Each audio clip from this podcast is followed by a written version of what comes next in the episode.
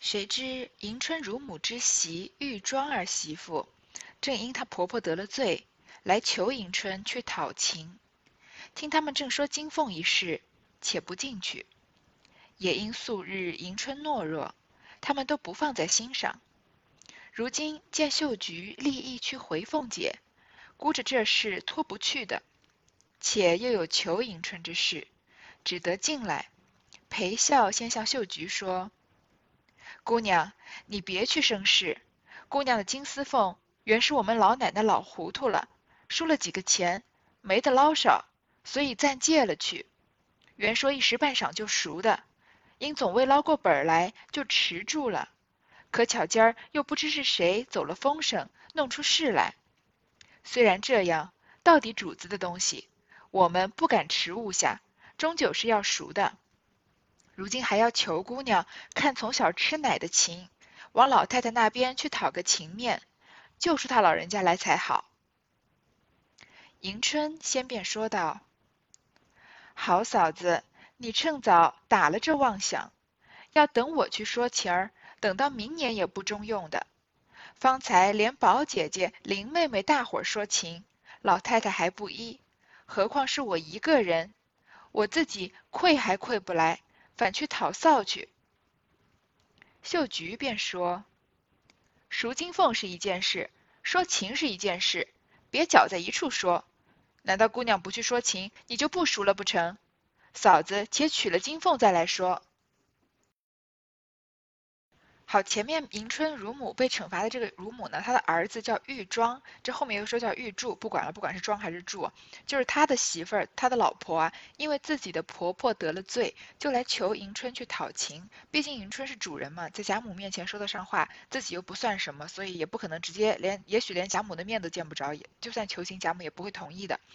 在门口啊，就听到他们在说金凤的事情，就是说前面他的这个奶妈把他的金凤给偷走了去，然后没赎回来，就是为了要赌钱嘛，就没进去。而且平时啊，迎春比就比较懦弱，所以连下人都不太尊重她，不太把她放在心上。现在呢，这个儿媳妇呢，这个玉庄的媳妇呢，看见这个秀菊啊要去回凤姐说金凤的事情，想啊这个事情他们赖也赖不掉。而且有事情要求迎春，所以只好硬着头皮进去。就先跟秀菊说，这个跟迎春的这个丫鬟说。说姑娘啊，你别去生事。这个姑娘的金丝凤啊，迎春的这个头簪呢，应该是我们老奶奶老糊涂了。她就是因为输了钱嘛，没得捞少。这个烧树烧的烧，这里就是这个赌博的本金的意思，就是她的本金没有捞回来，没有捞回本钱，所以就暂时借了去。其实偷就是偷嘛，就像我们小时候学这个《孔乙己》这篇文章，这孔乙己说读书人的事，呃，别人说他偷书，孔乙己说读书人的事怎么能叫偷呢？叫窃书。所以他这里又用巧妙的用这个借字这个字啊，其实就是偷，就借说的好听一些，说暂时借了去，本来就想啊一日半晌很快就把它赎回来的，但是因为他的本金一直都没有捞过来，所以就迟住了，就没有捞，没有把这个金凤赎回来。现在呢又不知道是谁走漏了风声，弄出了这个事情来。虽然是这样啊，这到底是主子的东西，因为是迎春姑娘的东西，我们也不敢迟误下，早晚是一定会把这个金凤赎回来还你的。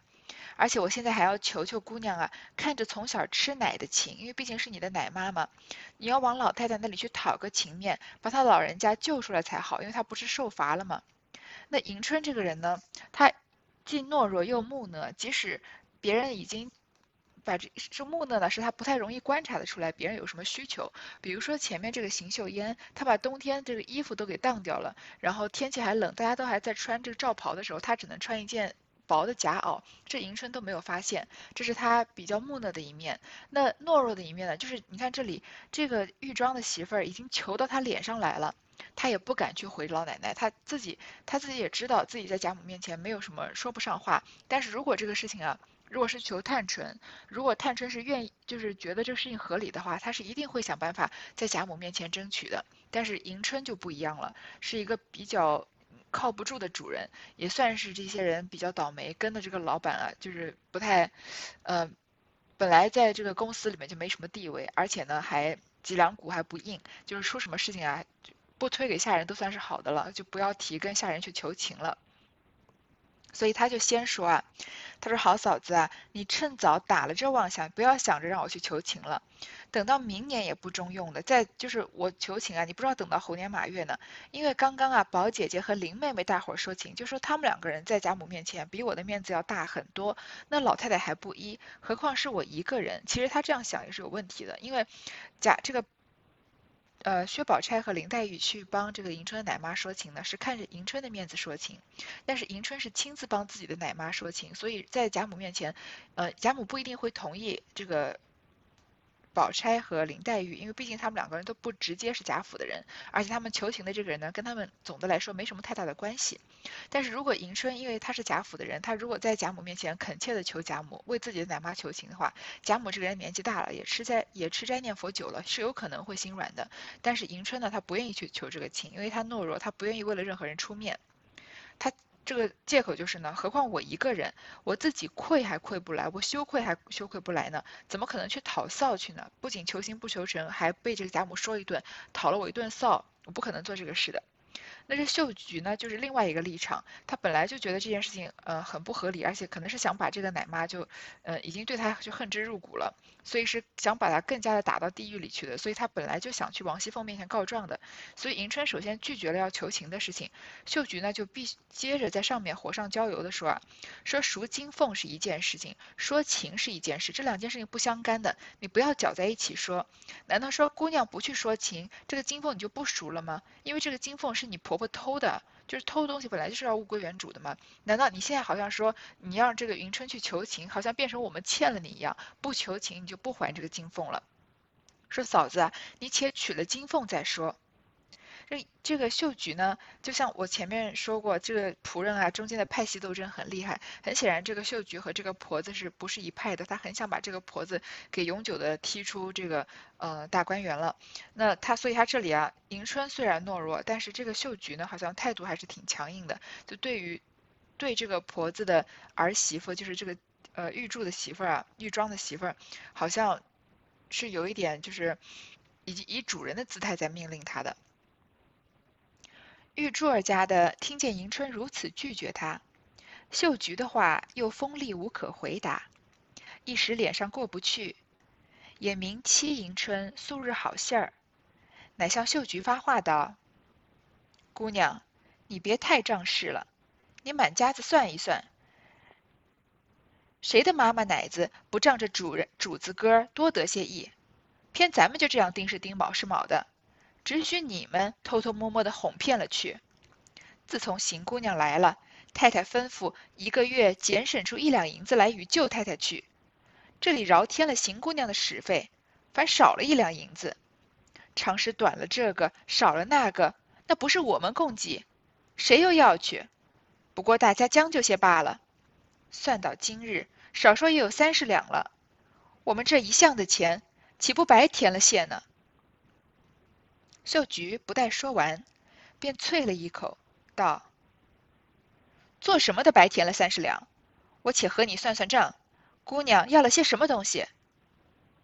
迎春听见这媳妇发邢夫人之私意，忙指道：“爸，爸，爸，你不能拿了金凤来，不必牵三扯四乱嚷。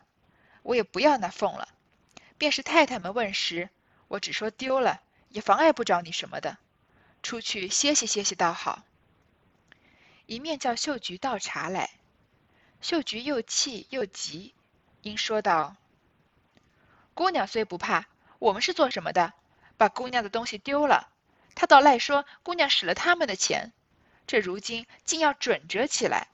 倘或太太问姑娘为什么使了这些钱，敢是我们就中取事了，这还了得？”一行说，一行就哭了。思琪听不过，只得勉强过来，帮着秀菊问着那媳妇。迎春劝止不住，自拿了一本《太上感应篇》来看。这个玉柱家或者玉庄家的这个媳妇儿啊，听见迎春这么拒绝她，然后秀菊的话呢又锋利无可回答，因为确实是他自己理亏，那秀菊嘴上又特别不饶不饶人，她一时呢脸上过不去。就也明明着欺负这个迎春啊，平时这个性格比较好，容易欺负，就跟秀菊发话说啊，他不可能直接说迎春，就在这里说秀菊，说姑娘你别太仗势了，不要这样仗势欺人，狐假虎威啊！你满家子算一算，谁家的妈妈奶子不仗着主子哥多得些意啊？你说哪个院子里面的这些伺候的人不会仗着自己的主人能多得些益呢？就是我们啊，跟错了这个迎春，我们就这样丁是丁，卯是卯的，一点事情也不能办错。所以这个话虽然是跟秀菊发话的，但是也是说给迎春听的。说只许你们偷偷摸摸的哄骗了去，就是因为她婆婆做错事，确实是做错事。但是谁谁的房子里面的这些仆人干净呢？谁不偷点东西，稍微为自己赢点利呢？就不管是商场还是官场上面，即即使是如今也是这样，就不能往深了查。如果你一条一条的查，总是能查出一些缺陷来的。就像我我一个朋友做审计的，他也是这么说，就是如果你认真的审计，就是就审计有很多很多种不同的方法，就是嗯。有些，比如说，呃，不管是合理避税还是逃税，有些时候也就是只是看方法的不一样而已。所以这个世界上有很多的规则，那规则又是人定的，所以由人去，又是由人人去执行的，所以自然有就是，嗯，在同等的规则下不公平的事情发生。那这里两个人，这个秀菊就和这个玉柱家的就这个公不公平的事情有一番这个针锋相对，他就说偏偏我们这样是钉是钉，卯是卯的，就只准你们偷摸的哄骗。自从这个邢姑娘来了呀，太太吩咐一个月减省出一两银子来与舅太太去。好，这个邢秀烟不是住在迎春的房里，我们刚刚才说过的。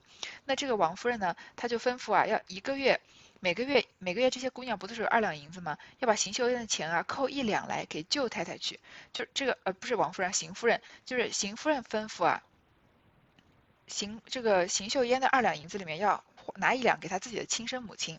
你看，所以邢前面我们不就说这个邢夫人是虽然是大户人家的，呃，这个正宫夫人，但是她行事确实是抠抠搜搜的那种，所以连这个邢秀烟的二两银子，她要扣一两给这个她的妈妈，这个邢秀烟的妈妈。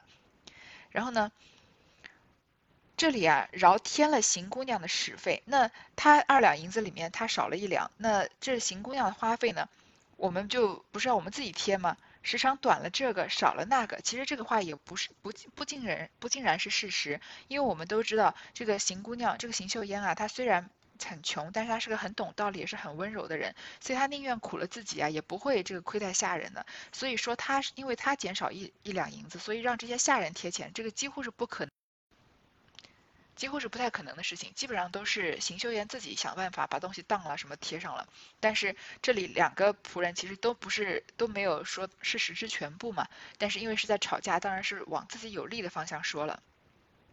就说啊，每次这个呃邢姑娘的使费本来就是这么多，但是要少一两银子给她妈妈，那这个钱谁出呢？那不就是我们供给吗？谁又要去？那我向我向谁去要这个钱呢？不过大家将就些罢了。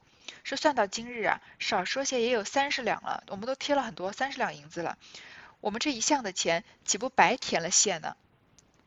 这个秀菊啊，还没等他说完，就啐了一口，吐一口口水啊，说做什么的白填了三十两啊？我跟你们算算账，这姑娘要了些什么东西？你说多添了什么使费？是什么多什么使费呢？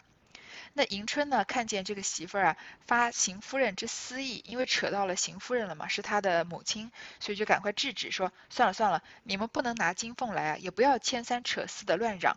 这个金凤呢，我也不要了。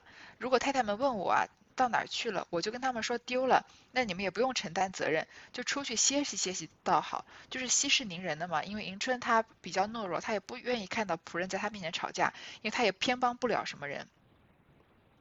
这里。暂时就大概能看出来，跟秀菊吵架，这个秀菊是说，呃，跟秀菊吵架的这个婆子的儿媳妇呢，是跟邢夫人一派的。就就是如果我们前面把这个邢夫人和王熙凤分成两派的话，那这个秀菊呢，因为有事情她要去告王熙凤，所以她是比较站在王熙凤那边的，所以也是派系斗争的针锋相对的其中一环了。这秀菊啊，又气又急。就说啊，你现在姑娘，你虽然不怕，你要息事宁人，说个金凤你就说丢了，但是东西丢了不是要怪我们吗？我们是姑娘的贴身丫鬟呀，那姑娘的东西丢了，不都是要说我们失职吗？而且他现在赖着说姑娘使了他们的钱，你就这样算了，就你就好像要承担这个污名，好像真的用了他们的钱一样。如果太太问姑娘是为什么就使了这些钱，难道是我们从中取势了？说你是用什么取，你是拿什么花的，你也说不出来。那难道是我们这些贴身丫鬟把这些钱给用了吗？这还了得！一面说啊，就一面就哭了。那迎春房里的比较做主的这个丫鬟思琪，因为她前面不是因为跟表哥的事情抑郁成疾了吗？她现在听到吵成这么这样啊，只得勉强过来，就帮着秀菊问那个媳妇儿。迎春呢，劝也劝不住。你看她这个反应也是挺好笑的，自己拿了一本啊《太上感应篇》来看，自己的房里面，如果你自己是一个公司的总经理的话，你下面为向你汇报的这四五个员工分成两派吵起来了，而且吵的呢是跟你有关的事情，甚至还要说他们因为你。的这个不注意啊，贴了很多的钱。那如果你是一个有权利的经理，就像迎春这样的话，你会怎么处理呢？你不管是帮着哪一派，还是哪一派都不帮，总一个好的这个领导一定是会把这个事情处理的比较。首先是肯定是会处理，然后处理的好不好嘛，再因人而异，看每个人的观点不同。不管是你偏偏帮着一方，还是两方都不帮，还是要取得什么双赢的局面，那是看你的管理能力。你看这里，迎春就相当于是一个那种领导，看到下属两个人，下属两边下属吵成这个样子，他自己在旁边自己打起电脑玩起游戏来了，对吧？那迎春这里就是他自己拿了一本《太上感应篇》来看了，自己去看书去了。也是挺好笑的，而他看的这个书呢，《太上感应篇》，这太上就是太上老君，感应就是劝人向善，所以这个《太上感应篇》啊，就是道教的一个经典，是劝人啊遵守道德规范，要时刻止恶修善，要自利利他这样的一本书，还挺符合迎春的性格，因为道教很多就是说这个无为而治嘛，并不是说你什么都不用做就这个事情自然就会变好，而是说你要顺应自然的规律。那迎春呢，却是。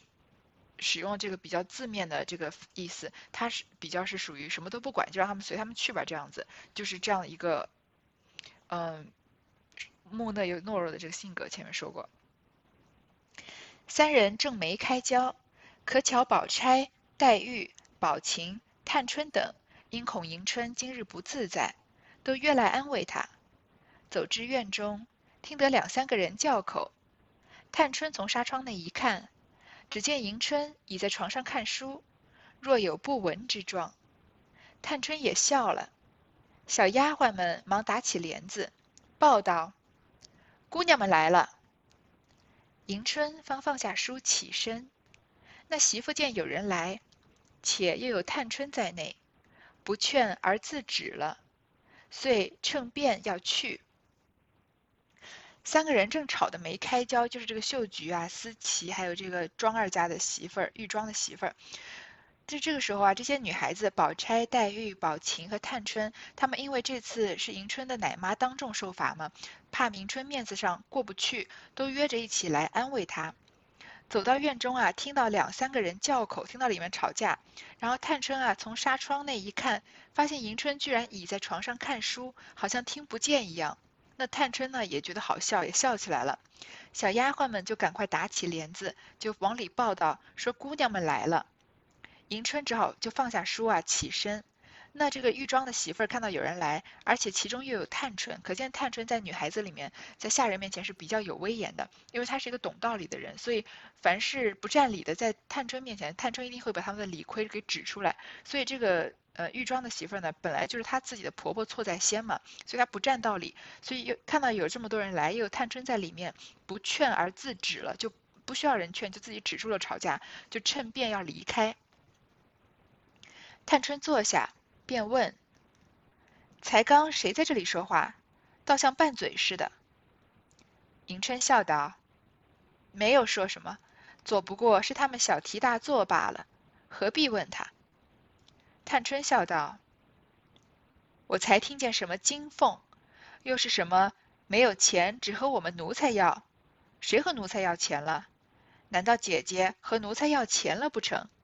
难道姐姐不是和我们一样有月钱的，一样有用度不成？”思琪、秀菊道：“姑娘说的是了，姑娘们都是一样的，哪一位姑娘的钱不是由着奶奶妈妈们使？”连我们也不知道怎样是算账，不过要东西只说的一声儿，如今他们偏要说姑娘使过了头儿，他们赔出许多来了，究竟姑娘何曾和他要什么了？探春就坐下来问啊，说刚刚是谁在这里说话？听起来好像拌嘴似的。那迎春呢就想把这个事情遮掩过去，不想管，说没有什么，不过就是他们啊小题大做罢了，不要多问。但是探春呢有一些不依不饶。说我听见什么金凤啊，又说什么没钱和奴才要啊？是谁和奴才要钱了？该不是迎春姐姐你跟奴才要钱吧？难道其实这话他是好像是在问迎春，其实这话是说给这些下人听的，说居然这样诬赖主人，把这个有点太欺人太甚了。因为迎春好欺负，所以大家都欺负他，连这个玉庄的媳妇儿都敢在主人面前说。要是有人敢在探春面前说，你问我们奴才要钱，主人问奴才要钱，那探春肯定是会严重的罚他的。说难道姐姐不是和我们一样有月钱有用度的吗？那思琪和秀菊就回说啊，姑娘说的是了，本来姑娘们的月钱都一样的，哪一位姑娘的钱不是由着奶奶妈妈们使？我们都不知道怎么算账。不过啊，你要东西得说一声。确实是这样，你看连贾宝玉房里面这个袭人不在，好像有个大夫来帮这个晴雯看病还是怎样，要要钱，结果他们都不知道一两银子是多少，拿这个秤称啊，随便称了一点，随便减了一点给这个大夫，结果给的还太多了。所以这些年轻的姑娘嘛，嗯，伺候贴身伺候主人，但是不太是会理财，这样要理财还是要这些媳妇妈妈已经成了家的人会理财，所以他们从中间就会克扣很多。现在呢，他们要说姑娘使过了头，她自己赔了很多出来。究竟姑娘什么时候跟他们要过什么东西了？探春笑道：“姐姐既没有和他要，必定是我们或者和他们要了不成？你叫他进来，我倒要问问他。”迎春笑道：“这话又可笑，你们又无沾爱，何必如此？”探春笑道。这倒不然，我和姐姐一样，姐姐的事也和我的也是一般。他说姐姐就是说我，我那边的人有怨我的，姐姐听见也既同怨姐姐是一理。咱们是主子，自然不理论那些钱财小事，只知想起什么要什么，也是有的事，但不知金蕾丝凤因何又夹在里头。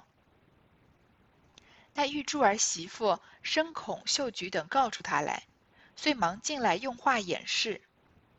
探春深知其意，因笑道：“你们所以糊涂，如今你奶奶已得了不是，趁此求求二奶奶，把方才的钱尚未散人的拿些拿出些来赎取了就完了，比不得没闹出来，大家都藏着留脸面。如今既是没了脸。”趁此时纵有十个罪，也只一人受罚，没有砍两颗头的理。你依我，竟是和二奶奶说说，在这里大声小气，如何使得？这媳妇被探春说出真病，也无可赖了，只不敢往凤姐处自首。探春笑道：“我不听见便罢，既听见，少不得替你们分解分解。”谁知探春。早使个眼色与四叔，四叔出去了。这里探春表面上是说啊，这个姑难道姐姐你没有钱吗？难道是姐姐问人要了钱吗？其实因为迎春被欺负了，她又不反驳，就在这里居然看书假装没听到，所以探春要出面啊，帮助迎春处理这个事情。探春这短短的一小段处理。说的这一段话，立马就看出来他和迎春的差距来了。虽然说啊，应该说立马看出来迎春和他的差距来了。虽说迎春啊比他要大一些，探春还要叫他一声姐姐，但是你看探春的这个管理能力啊，可以说把迎春甩了不知道几十条街了。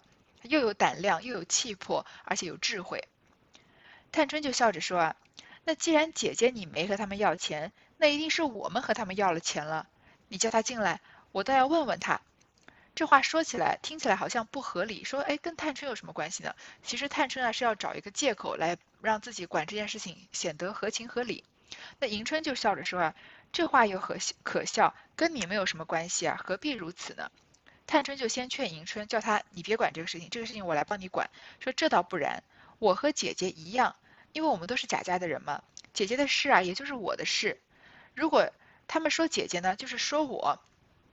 因为就是怨我们主人辈的嘛，所以如果我那边有人怨我的话，姐姐如果听见，一定是也会当自己的事情一样处理的。其实她明知道这个话说出来是不对的，因为迎春怎么连自己房里的事情都管不好，怎么会跑去探春那里管探春的事呢？所以肯定是听见当没听见的。但她是这么说，因为她在这里要出手管这个事情，说咱们是主子，自然不理论那些钱财小事，只知道平常缺什么就跟下人要什么，也是有的是，也。也可能我们确实多花了钱呢，但是这个金蕾丝凤为什么又夹在里头？为什么你们要说到这个金凤的事情呢？这玉柱的媳妇儿这个时候就有点慌了，因为探春一旦出面啊，他就敷衍不过去了。前面说的谎话呢也会被揭穿，所以他又很怕秀菊他们把他告出来，就赶快进来用话掩饰。但是探春多么聪明的人，这这个玉柱的媳妇哪是他的对手呢？他就知道他是什么意思，所以笑着跟这个媳妇儿说啊：“你们所以是糊涂，如今你奶奶已得了不是，这个。”你婆婆已经受惩罚了，趁这个机会啊，求求二奶奶，就求求王熙凤，把方才的钱尚未散人的那些赌博的钱啊，拿出来一些赎取了就完了，给她去求求二奶奶，把这些钱啊，就是疏通疏通，把你婆婆赎出来就算了，比不得没闹出来，大家都藏着留脸面。你看，如果这个事情虽然虽然是。最好的结果是你婆婆没被人揭发，大家都不知道，那这样还给他们留个脸面，对吧？但是现在呢，既然已经没有脸面了，已经闹出来了，你婆婆已经当众被惩罚了，纵趁此时，纵有十个罪，也只一人受罚，没有砍两颗头的道理。这东西，这个赌博是你婆婆赌的，东西是你婆婆偷的，所以再多的罪啊，也就只有你婆婆一个人受罚，没有说也把你算进去砍两颗头的道理。你依我啊，尽是和二奶奶说说，你没有错，他们不会惩罚你。你好声好气的去求求王熙凤，给她一些钱疏通疏通，把你婆婆赎出来就算了。因为就这里只有一个问题嘛，你在这里大声小气，那你就又做了更大的错事，现在把你自己也卷过去了，卷进去了，对吗？本身你们只有一个问题要处理，就是你婆婆嗯赌钱偷钱的事情，纵使她有十几样罪啊，都是你婆婆一个人的事情，你只要把这个事情处理好，用。该用钱用钱，该跑关系跑关系，该去跟王熙凤说情说情，把你婆婆赎出来，把这一件事情解决就好了。你在这里又牵三拖四的，你现在又要说迎春跟你们下人要钱，然后是你这里又诬赖你的主人，那你不是要把自己也牵扯进去了吗？那你本身只有一个问题的，现在变成，嗯，你又制多制造了一个问题出来，那不就是越问题越来越多吗？没有解决的办法了吗？你在这里大声小气，如何使得？这个媳妇儿啊，被探春说出真病。你看，因为探春她这个人讲话比较讲在点子上，一下就揭开这个要害的部位，所以她这么一说啊，这个媳妇儿也没有什么好赖的了，也根本没办法反驳。所以她，但是她不敢去凤姐那儿自首，因为凤姐是多厉害的人啊。探春就笑着说啊，我不听见便罢，如果这事情我没听见就算了。既然今天我听见了，我少不得替你们分解分解这件事情，就一定要我出面来解决。谁知探春啊，就早使了个眼色给她的贴身丫鬟叫四叔的，四叔呢就出去了。这里正说话，忽见平儿进来，宝琴拍手笑说道：“三姐姐敢是有驱神招降的符术。”黛玉笑道：“这倒不是道家玄术，倒是用兵最精的，所谓手如处女。”托如狡兔，出其不备之妙策也。二人取笑，宝钗便使眼色与二人，令其不可，遂以别话岔开。探春见平儿来了，遂问：“你奶奶可好些了？真是病糊涂了，事事都不在心上，叫我们受这样的委屈。”平儿忙道：“姑娘怎么委屈？”谁敢给姑娘气受？姑娘，快吩咐我。这里正说话，忽然就看到平儿进来了。因为，呃，前面探春啊给这个眼使了个眼色给四叔，所以这个平儿这个时候进来了。所以宝琴就拍手说啊：“三姐姐，难道你有驱神招降的符术吗？因为你前面才说要去跟王熙凤汇报，这时候王熙凤的贴身丫鬟也是掌事的平儿就来了。黛玉就笑着说啊。”这倒不是道家的玄术，因为宝琴就说：“难道你说这个人，这个人就来？你是不是有什么玄术啊？”黛玉说：“这不是玄术，是用兵最精的，是一个兵法，是静手如处女，动动若娇，脱如娇兔。其实就是比较我们常说的一句，这个静如处子，动如脱兔。这个处子呢，就是未出嫁的女子，就是说军队啊没有行动的时候，要像没出嫁的女子那样那样沉静，要。”藏在这个深闺大院里面，大门不出，二人二门不迈的。那一旦行动啊，就要像逃脱的兔子那么敏捷。兔子陷入危险了，要想办法逃脱，要像它逃脱的那一瞬间那么敏捷。就是这里他们两个人开玩笑啊，是宝琴是说探春你是不是用了什么神术，用什么巫术把平儿请过来的呢？那黛玉看到了探春跟这个师叔使眼色，就说啊，这不是玄术，这是用兵的兵法，是出其不备之妙策也。两个人就取笑。但这事情呢，毕竟是贾府内部的事情，所以你看，宝钗就在这里使眼色给两个人，叫他们两个人不要在这里取笑这个事情，然后用别的话题把它岔开。探春看到平儿来了，就问他说：“你奶奶可好些了？真是病糊涂了。这个王熙凤啊，现在什么事都不管，叫我们受了这样的委屈。你看，探春和王熙凤隐隐约约是有一点针锋相对的，因为他们俩管家的时候，就是探春管了一一段时间的家，挑出了王熙凤的一些错处，王熙凤有一定的退让。然后这里探春跟平儿说话，绝对是嗯，不是像这个迎春啊、惜春、林黛玉他们这些人跟平儿说话。”探春这里是有一些在质疑王熙凤的管理能力的，确实是这样。虽然她这个事情把这个时候把这个事情放大了，因为她要首先说自己受了委屈，才后面才好引出这个玉柱的媳妇儿和她这个婆婆做的错事情。但是她的字字句句都有一点稍稍稍的有点戳王熙凤的痛处了。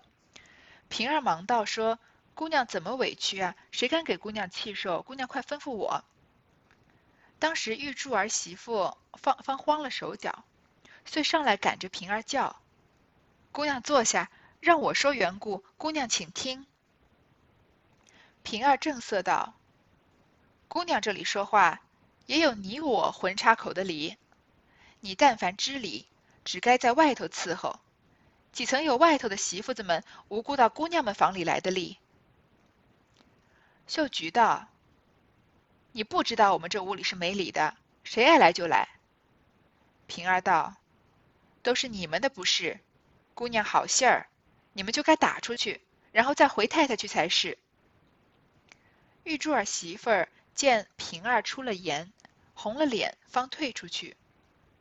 探春接着道：“我且告诉你，若是别人得罪了我，倒还罢了。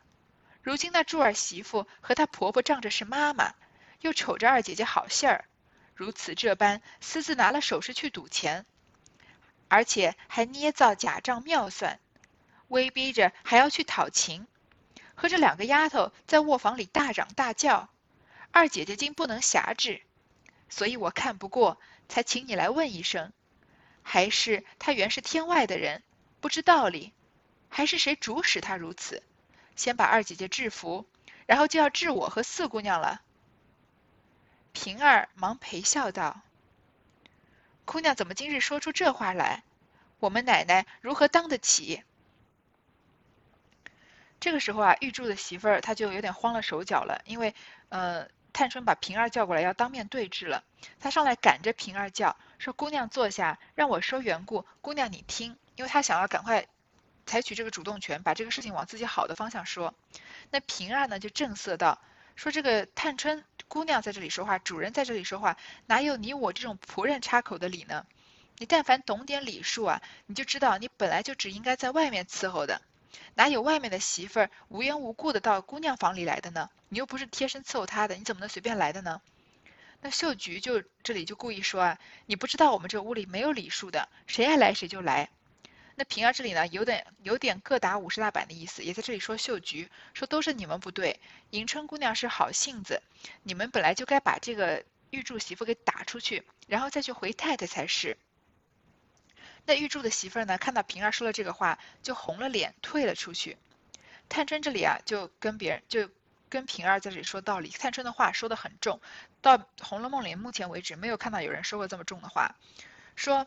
我现在告诉你啊，如果是别人得罪了我，那就算了。现在这个柱儿媳妇儿呢，和她婆婆仗着是这个宫里的老人，是妈妈，又瞅着二姐姐好性子，所以就私自拿了首饰去赌钱，然后呢还要捏造假状、假账妙算，还威逼着去讨情，做了三件错事。首先是偷东西，第二是呃应该是做说做了四件错事吧。第一个是偷偷东西，第二个是赌博。第三呢是造假账，因为把这个账要填平嘛。第三还来威逼主人要让探春去，要让迎春去讨情，和这两个丫头在卧房里面大嚷大叫，这二姐姐竟然管不住他们，所以我看不过，我才来问一声，难道他们是天外的人，不是我们贾府的人，连一点道理都不懂，还是说他们背后有人指使，先把这个二姐姐制服，然后就要治我和四姑娘了？探春她看问题比较能看到本质，她知道这个仆人啊不不敢这个这么无法无天？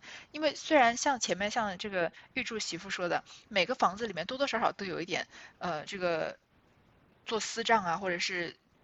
仗着自己的主子稍微捞点好处的，但是他们这个行为有点太过分了，偷东西、赌钱，还有呃做假账、威逼主人，都是已经是无法无天了。说你们难道本来就是天外的人，对这些道理一点都不懂，不知道这个事情的严重性，还是说后面有人指使你们先把这个迎春给制服了，因为迎春好欺负，然后再制服惜春，再制服探春我呢？这里很明显就是在指向王熙凤，就说是王熙这件事情是王熙凤在背后指使的，要把迎春给。这个制服，平儿就赶快陪笑着说啊：“姑娘怎么今日说出这话来？我们奶奶如何当得起啊？怎么能？表面上是陪笑，其实心里应该也慌了。就说我们奶奶怎么能当得起你这么说？说她在背后指使你，指使这个呃玉柱媳妇呢？”探春冷笑道：“俗语说的，误伤其类，唇亡齿寒，我自然有些惊心。”平儿问迎春道：“若论此事，还不是大事，极好处置。但她现是姑娘的奶嫂，据姑娘怎么回事？”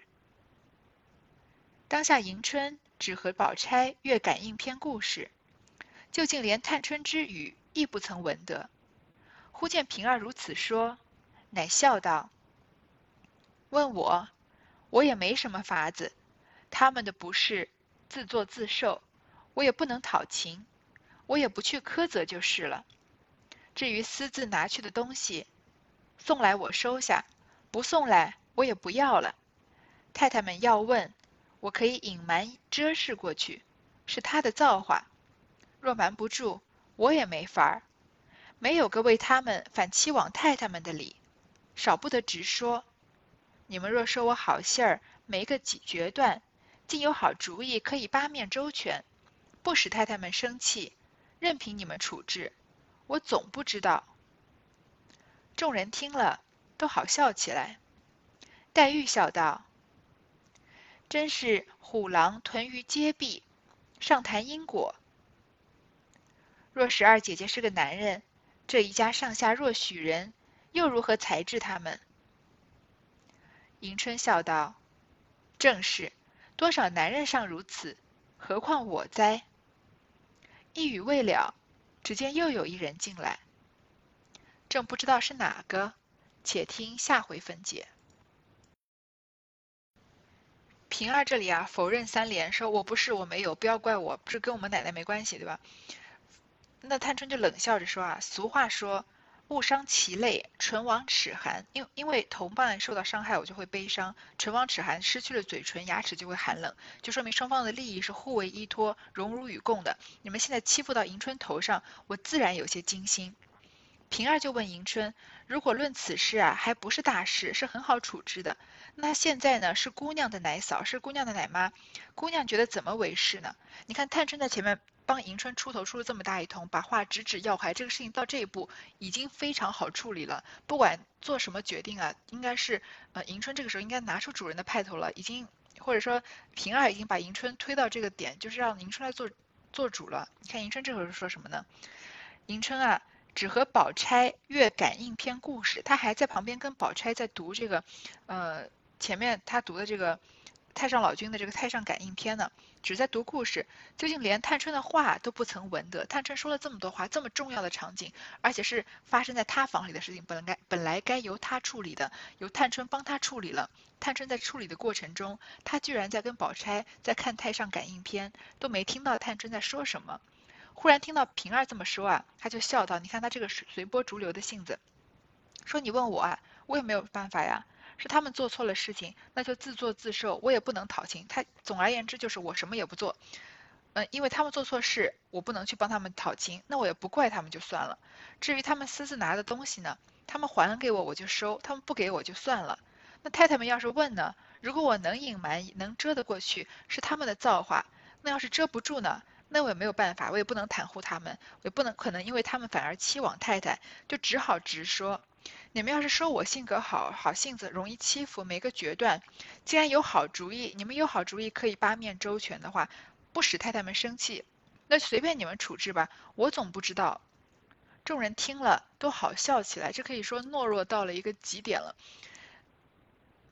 就是如果这英文里面有这比较级和顶级，就是 E 二和 EST 的话，这个迎春就是懦弱 EST，就是懦弱的最高峰。不知道这个时候就已经懦弱到让大家都觉得好笑了。这已经我前面讲讲了这么多吧，已经把他推到这个需要做决定的时候，他最后就说：“那我能怎么办呢？反正我就也不怪你们这些仆人，我也不去帮你们说话，我这也不干那也不干，我遮得住就。”遮掩遮不住，我就老实说，你们要处理就处理，不处理也不要来问我。就是说，反正就是一，嗯，简而言之，就摆这里让它烂掉，就是两个字，摆烂。那黛玉就笑着说啊，真是虎狼屯于阶壁，上谈因果。就是这里，嗯。迎春发生的这些事情啊，已经果然是不负他这个二木头的名声了。就是戳一针也不知道，哎呦一声。前面这个贾琏的小厮心儿是这么说迎春的嘛，就是这么一点主见都没有的。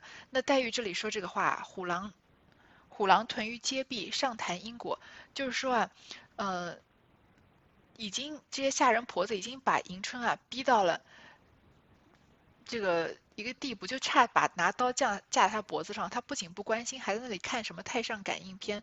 就这里的虎狼呢，是指敌人的军队，好像虎狼一样；屯就是指驻扎。这敌人的军队啊，已经驻扎这个街壁，是指宫殿的台阶。敌人的军队都已经逼到你这个王。王座的台阶跟前了，在你台阶跟前驻扎了，结果你不仅看不到，你还在那里讨论什么因果呢？这个话其实并不是说有什么真正的出处，只是黛玉在这里用一句比较文言文的话，把这里这里的现状给总结了一段，总结了一下，就形容自己啊都已经到了生死攸关的危急关头了，居然对自己的危险漠不关心、不闻不问，还跟人在讨论因果轮回，因为这就是迎春现在的这个现状嘛。说二姐姐如果是个男人啊，一家上下这么多人，那又怎么才才治他们呢？迎春就有点破罐破摔的意思，说正是，多少男人们尚如此，况何况我哉？话还没说完啊，又有一个人进来，那不知道这个进来的人是谁，就且听下回分解了。那这七十三回呢，就到这里结束了。最后的这一段啊，这个诺小姐不问累金凤，不仅仅。塑造了迎春这个懦弱的、极其懦弱的形象。前面只如果说前面说迎春这个二木头，只是从一些小事情细节来说的话，这里就是可以说画了一整段的，呃，文章来说这个来突出迎春到底有多么的懦弱，而同时呢，塑造了探春的这个形象是非常的决断、非常的雷厉风行，而且非常聪明、很会管家的一个女孩子。那。因为迎春和探春这些性格的对比呢，也导致他们后面境遇的不同，甚至说在大观园内部抄自己自己抄家的时候，他们的反应的不一样。而且帮为以迎春的这个懦弱啊，更加凸显了探春的这个不平凡。所以在贾府里面，这迎探区迎探春三个小姐之中呢，探春是最先发现贾府日落西山的。她是她，所以她这个时候。不惜跟王熙凤要作对，在平儿面前说这么重的话，说有人是不是有人在背后指使，啊也要把这个话说得很明白，因为她知道这个事情，这一切啊，这个管理贾府的管理已经混乱不堪了，主人分了派系，仆人也分了派系，然后主人指使仆人去打压别的主人，这样下去贾府就是要完蛋的。所以探春是在红这个贾府。即将走到没落之前啊，是试图要挽救的。可是探春毕竟也是一个没出阁的女孩子，所以她的能力也有限，所以她即使她尽了她自己最大的努力啊，也许也不能达到什么实质性的改变。好，就接下来的事情就下一回再说。